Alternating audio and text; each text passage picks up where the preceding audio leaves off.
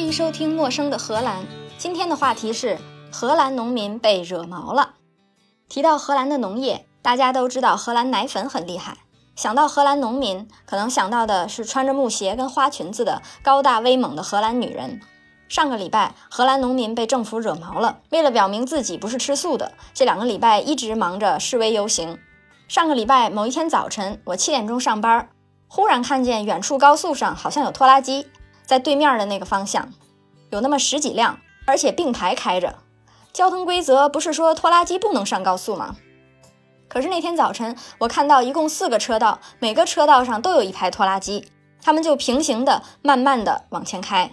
我这个方向上没什么事儿，所以我还可以以我自己的时速往前开。开着开着，就发现每个上高速的口都源源不断的上来新的拖拉机。慢慢的，就有上千辆拖拉机聚在了一起，有几公里长。后面堵着上班通勤的人的车就长了去了。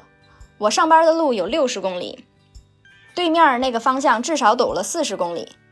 到了晚上，我七点钟下班回家的时候，又是我对面的那个方向，又全都是拖拉机，又堵了几十公里。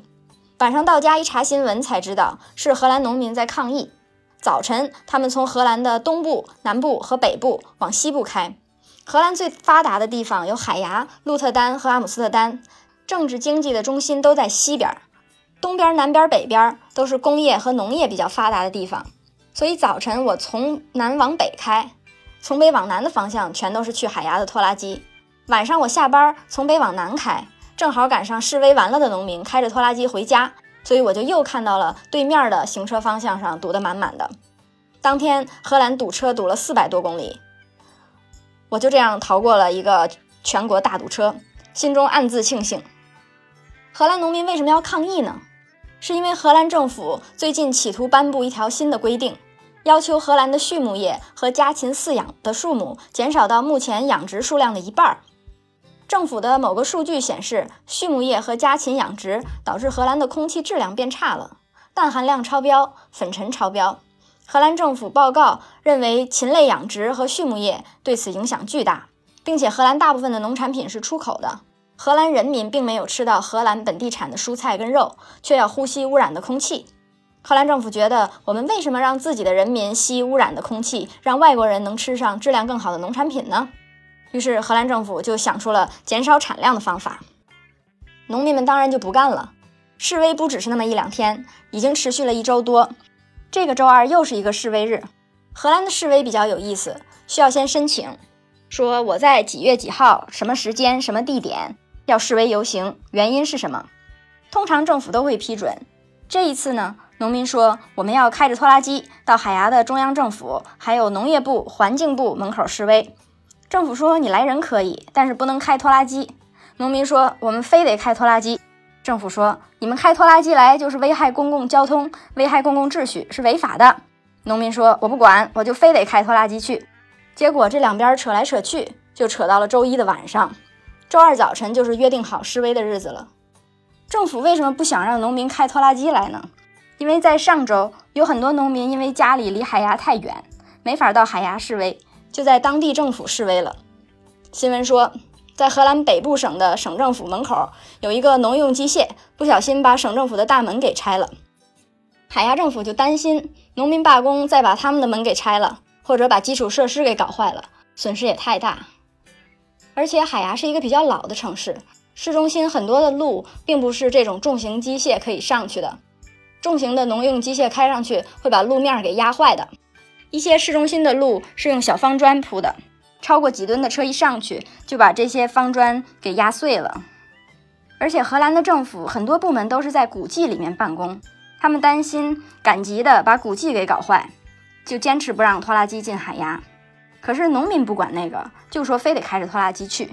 到周一晚上也没谈妥，政府就只能想后招了，找了国防部的重型卡车，预备停在进海牙的主要路口，确保拖拉机不能进到海牙市中心来。当然，在海牙想要出门上班的人，或者是想要进海牙上班的人，也不能用这些路段。为了尽量减小影响人民出行，周一晚上就把卡车都集合到一个地下车库。周二早晨派人盯着，高速上远远看着拖拉机的车队快到海牙市中心的时候，就把这些军用的重型卡车停到各个路口去。话说为什么不设路障呢？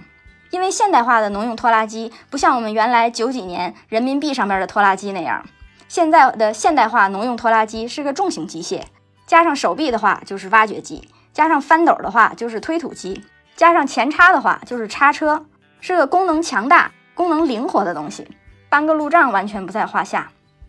也有的地区用警车挡在路上，可如果拖拉机想推的话，警车也能推开。所以海牙政府积累了一周经验之后，觉得用军用卡车才是正解。周二那天，我正好要路过海牙去阿姆斯特丹开会，头一天看好了新闻，就聪明的没开车。早晨不到七点就坐上火车出发了，躲过了早晨这一劫。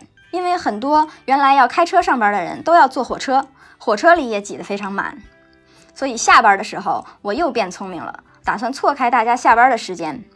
我到了晚上十点钟才坐火车回到我们村里。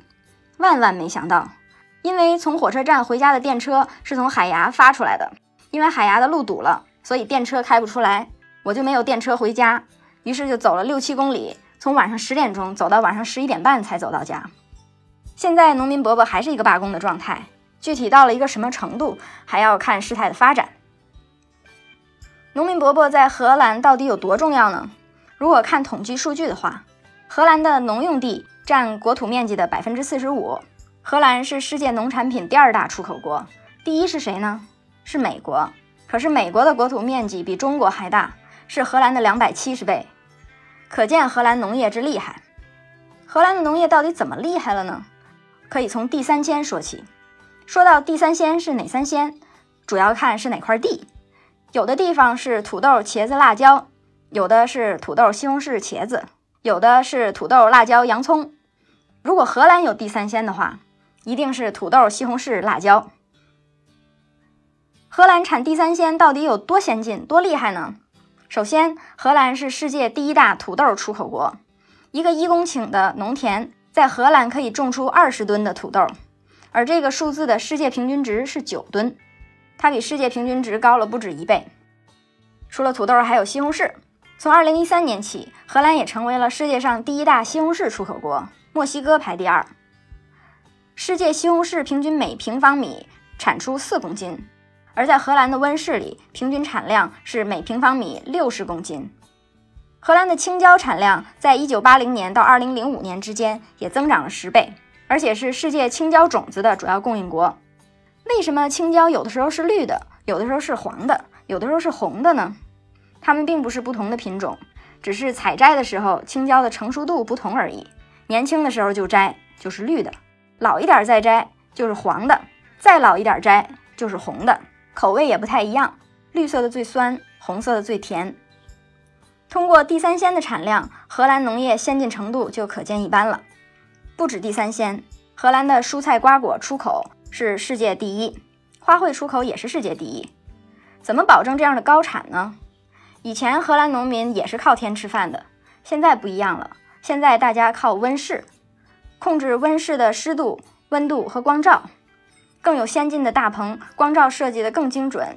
因为红光、蓝光可以刺激植物生长，他们就把光谱里面的红光、蓝光滤出来，按植物生长阶段所需，加强红光或者蓝光的比例。我们这儿所说的红光，并不是红色的光，红色的光也有可能是混合光。农业需要的红光是在整个光谱里面红色的那一部分波长的光，所以不是随便一个红色的 LED 灯或者红色的霓虹灯照出来的光就是植物生长所需要的红光。世界上温室覆盖面积的四分之一都在荷兰，农业领先的同时，荷兰也是世界上光危害最多的国家。晚上飞机飞过西欧上空。下面一片橘黄色，就是荷兰，都是大棚的光。云彩低的时候，荷兰的夜空经常也是橘黄色的，都是温室的光害照在云彩上面反射出来的。现在荷兰政府也有一个叫“空间换空间”的项目，把一些技术落后、规模小、零零散散的温室拆了，还原成绿地，给温室的所有者在旁边的村子里分大房子。除非这个温室所有者可以证明自己除了种菜没有别的活路。政府就考虑给他在温室聚集区重新分一块可以盖温室的地。以前温室靠天然气加热，现在有规模的温室都用地热，在地上打一个二十五米到五十米的洞，一直打到地底下有热水的地方。用泵把热水泵上来，给温室加热。除了蔬菜种植，荷兰乳制品出口也排世界第三，肉类出口排世界第四。荷兰还是可可以及可可的副产品全世界最大的出口国。大家都知道可可是热带作物，为什么会在荷兰成为最大的出口商呢？就是因为几百年以来，荷兰都把非洲和其他热带国家的可可用船运到阿姆斯特丹港，从阿姆斯特丹港附近的工厂进行加工，加工成可可粉、可可脂、巧克力等等各种可可副产品，再出口。于是荷兰就成了可可出口量最大的国家。还有啤酒。荷兰的喜力啤酒是世界上最大的啤酒出口商。另外一个大家想不到，荷兰出口量极大的就是种子。世界上有三分之一的蔬菜种子产自荷兰，还有花卉、花球、盆栽、鲜花，出口量都是世界第一。说了这么多，荷兰其实只有二十二万农民，和中国几亿农民比起来，要不是靠高科技和借着高科技创造的经济地位，不会有能力折腾这么热闹。荷兰城里人一边看不起农民，一边佩服农民。有个谚语说：“农民说管用的方法肯定对。”这个被我验证了不知道多少次。有一次，一个几十公顷的大农场上边，忽然来了一群路过打尖儿的大雁，落在农场上。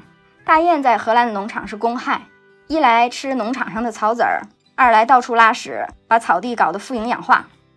遇到这种情况，你是不是觉得该放稻草人儿，该放鞭炮？该放鹰，人家农民伯伯不来这个，看见大雁来了，就骑上个自行车，在这几公顷的地里边骑个来回，大雁就赶走了。照我们拿脑子这么一想，这个方法转眼大雁就会飞回来的。然而这个时候，农民说管用一定对，这句谚语就显灵了。果然，从早晨他骑车转了一圈回来，一直到晚上，这些大雁都没有再来过。荷兰农民估计也认定，他们觉得管用的都对。所以在觉得政府无理取闹的时候，就把省政府大门拆了。欲知后事如何，待我再探再报。以上就是今天的内容。陌生的荷兰，下次见。